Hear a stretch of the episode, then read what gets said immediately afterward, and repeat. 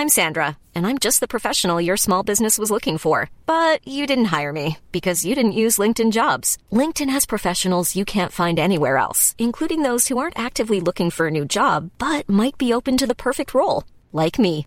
In a given month, over 70% of LinkedIn users don't visit other leading job sites. So if you're not looking on LinkedIn, you'll miss out on great candidates like Sandra. Start hiring professionals like a professional. Post your free job on linkedin.com/people today.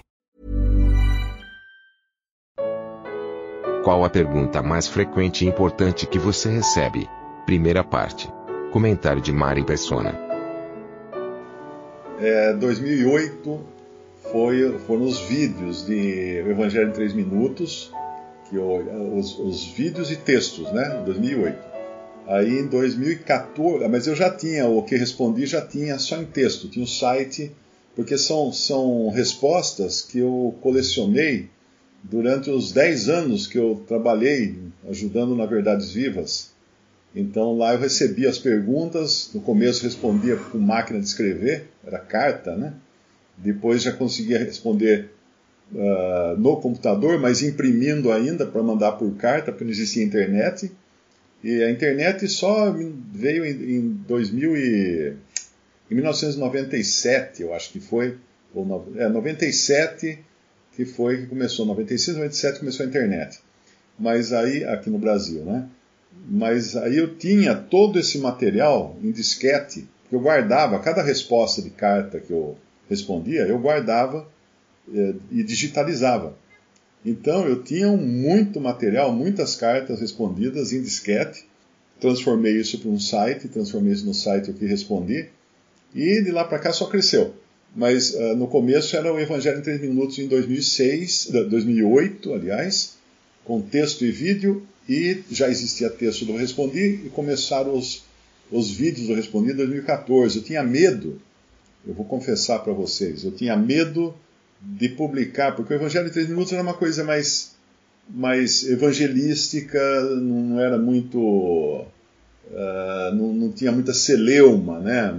não tinha coisa assim, nenhuma coisa uh, muito que uh, criasse debates. Era o Evangelho, como é até hoje, né? Mas o respondi era o problema porque eu falava de doutrinas, e doutrinas de certas denominações, de certas igrejas, e isso gerava né, discussão, debate, por isso que eu tive que trancar o, os comentários até no, no, nos vídeos, quando eu comecei a publicar em forma de vídeo. Enquanto estava na forma de texto, pouca gente ligava, porque a geração nova, ela está acostumada agora ao vídeo. Eu, o tempo todo, re, recebo perguntas sobre a Bíblia e a pessoa fala assim, ah, eu queria saber aquela passagem assim, assim, assim, assim. Faça um vídeo para me responder. eu não sou eu não tenho condições de responder todo mundo pra, por vídeo, né? Talvez a geração nova até prefire responder por vídeo, porque eles estão tão habituados a pegar o celular e blá, blá, blá, fazer um TikTok lá e responder a, a pergunta né, em dois segundos. Mas eu sou da outra geração, eu escrevo. Eu escrevo, depois eu, eu transformo em vídeo, gravo o vídeo, tenho que editar o vídeo, é um trabalhão tremendo mas uh, eu gosto de responder escrevendo, porque daí eu penso bem o que eu vou falar. Mas já são, o que, 2008 para cá, 10 anos, 12 anos, 12 anos do que respondi. Eu tinha medo, como eu falei no começo, porque eu tinha receio de associar minha imagem, porque minha, meu, meu trabalho de palestrante, né? Eu tinha uma imagem já na internet como, como profissional de comunicação, marketing e tudo mais, eu tinha medo de associar minha imagem, eu confesso, é, é assim, essa, a gente tem essas fraquezas, né? Uh, associar minha imagem a, a questões religiosas, né? O que as pessoas podiam pensar. E aí poderia perder clientes. E realmente perdi. mas o Senhor cuida. O que ele vai fazer? Perdi clientes, mas tem, tem eventos que eu vou e a gerente vira para mim e fala assim: Ah, eu contratei você porque eu vejo seus vídeos do, do Evangelho, eu gosto muito, por isso que eu chamei você para dar palestra. Então ganhei clientes também. Então o Senhor sempre compensa de um lado, né? Mas é isso, é, é um tempo de muita muita bênção, né? Porque que, que maravilha a gente alcançar tanta gente. E agora com essas lives, eu recebo muita mensagem de pessoas que estão extremamente agradecidas porque nunca escutaram certas coisas que estão escutando nessas lives. Não só nessa aqui, mas também outros irmãos estão produzindo lives agora com estudos profundos da palavra de Deus. Eu não sou muito profundo, eu sempre fico meio, meio raso, né? A minha, a minha conversa é meio no raso. É que todo mundo acha que eu, que eu tenho profundidade porque eu, eu me comunico e tudo mais, mas tem irmãos que conhecem muito mais do que eu. Outro dia eu estava ouvindo uma live do Lemão. O Lemão foi meu professor, né? Assim, nas coisas do Senhor, eu aprendi muita coisa com ele. Então, muita gente espantada, falando assim: Eu nunca escutei um pastor pregar essas coisas que vocês falam aí. 30 anos de igreja, 40 anos de igreja, e nunca escutei. Então nós podemos agradecer a quem por isso? Ah, aos irmãos? Não, ao Senhor. Ao Senhor que abriu essa porta e, e, permitiu isso. Eu sei que isso aí é uma coisa que no começo, quando eu comecei a fazer vídeo, pergunta para o Batista. Eu estava quase sendo excomungado por usar uma ferramenta do diabo para pregar o evangelho, né?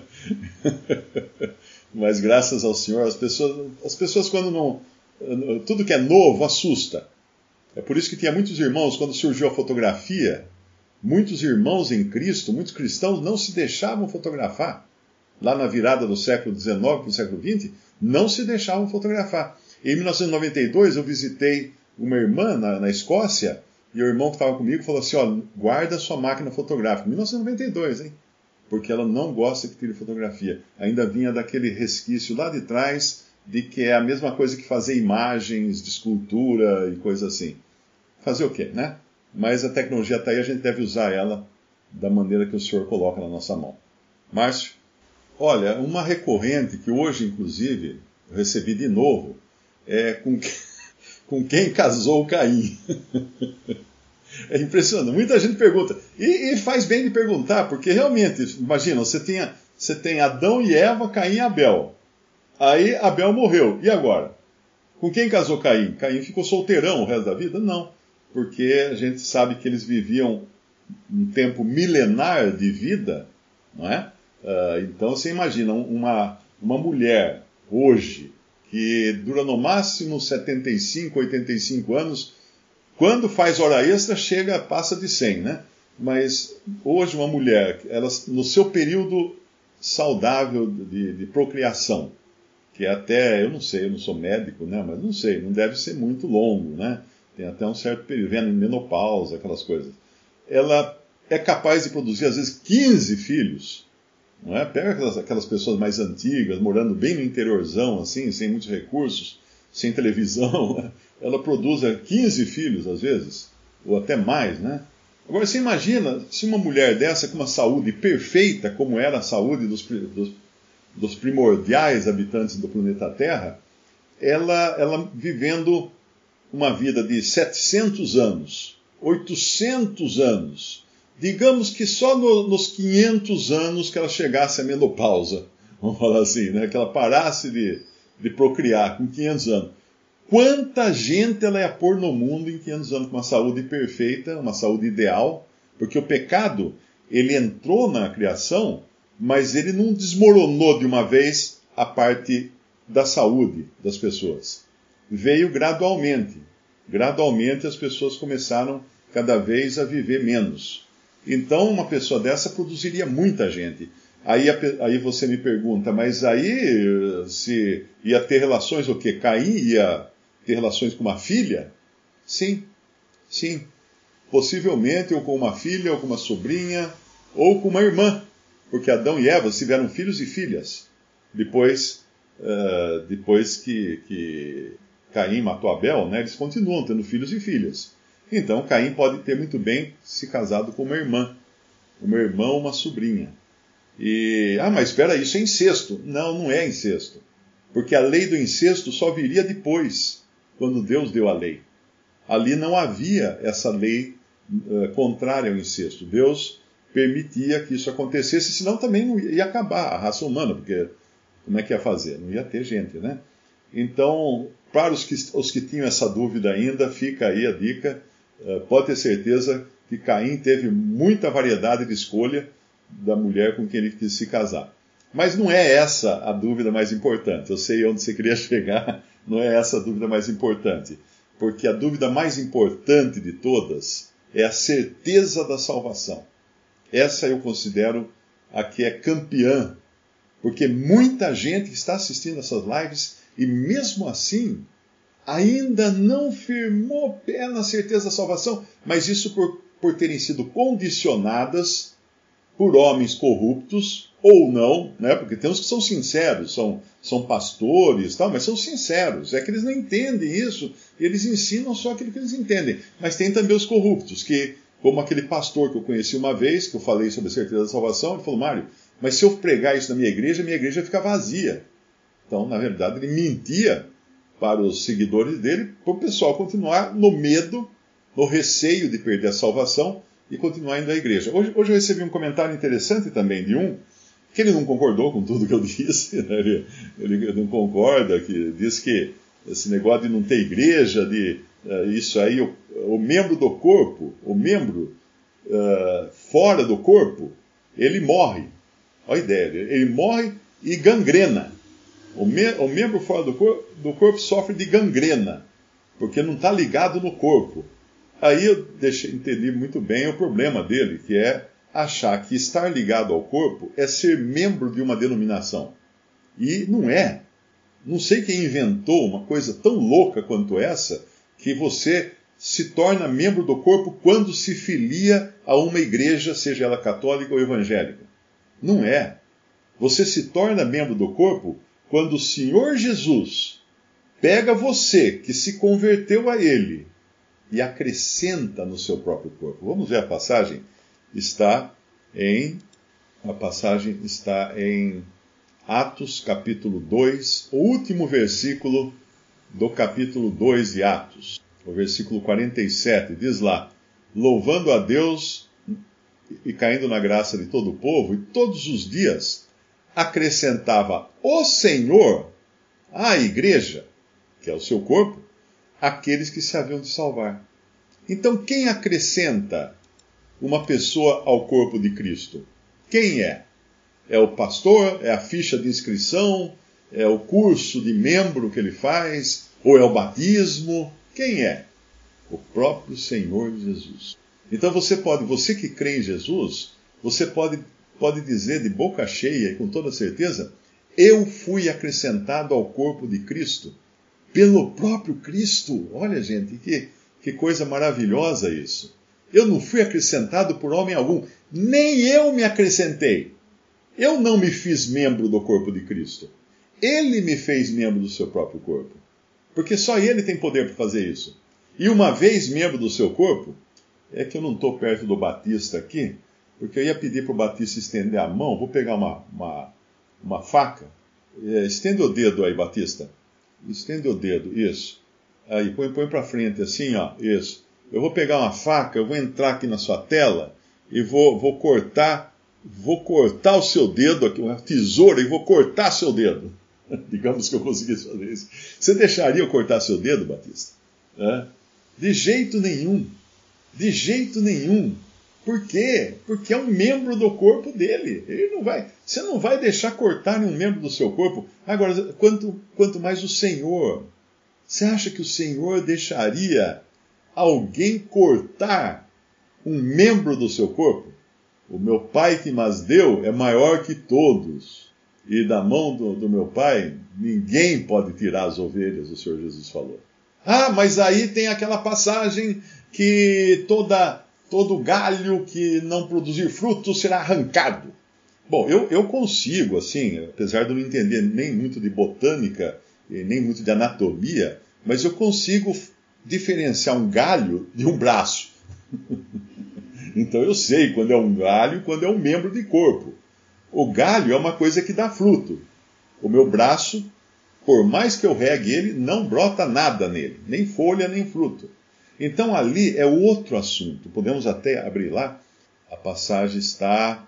Deixa eu ver aqui se é João 15. João 15. Não, acho que não foi nessa passagem que eu pensei.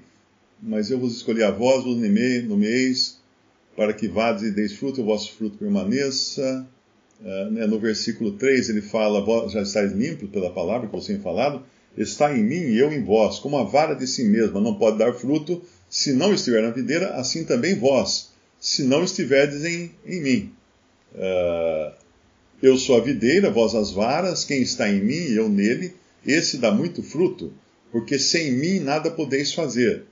João 15, 6. Se alguém não estiver em mim, será lançado fora como a vara e secará, e as colhem e lançam no fogo. Mas repare aqui, que ele não está falando assim, se alguém que estiver em mim, será lançado fora. Não, se alguém não estiver em mim. Isso aqui fala principalmente de comunhão, não fala de salvação, fala de comunhão. Porque nós temos muitas passagens. Uma, uma, uma maneira de entender a Bíblia é o seguinte: eh, quando você tem muitas evidências de uma coisa, não pode existir uma outra coisa que anule essas evidências. Então, se o Senhor Jesus, numa passagem, ele fala: Meu pai que mas deu, ou da mão do meu pai ninguém pode arrancar, isso é categórico.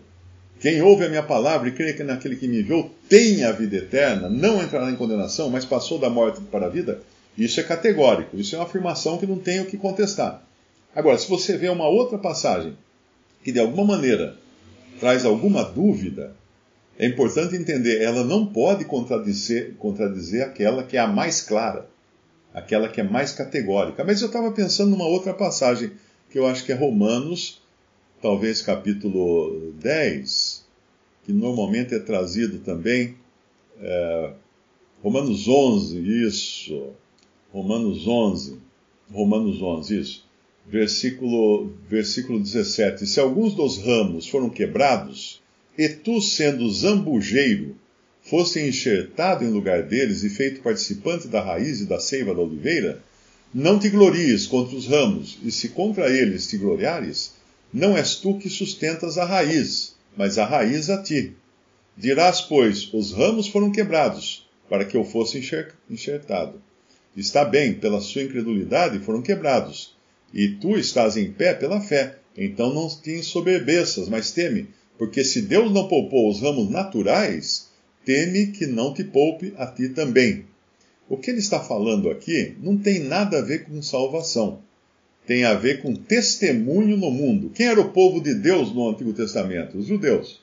Esse eram os ramos, esse era a oliveira original, né? E o que aconteceu? Eles rejeitaram a, a, a Cristo, o Messias, né? Então é como se eles tivessem sido quebrados.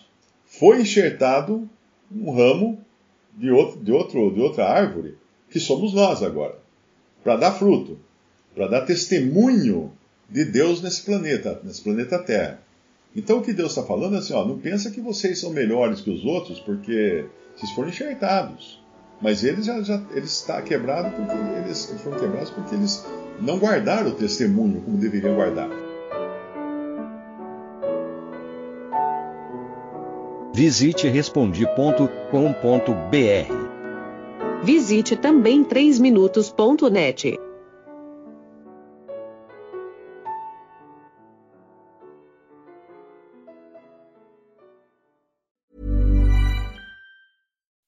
When you make decisions for your company, you look for the no-brainers. If you have a lot of mailing to do, stamps.com is the ultimate no-brainer. Use the stamps.com mobile app to mail everything you need to keep your business running with up to 89% off USPS and UPS. Make the same no-brainer decision as over 1 million other businesses with stamps.com. Use code PROGRAM for a special offer. That's stamps.com, code PROGRAM.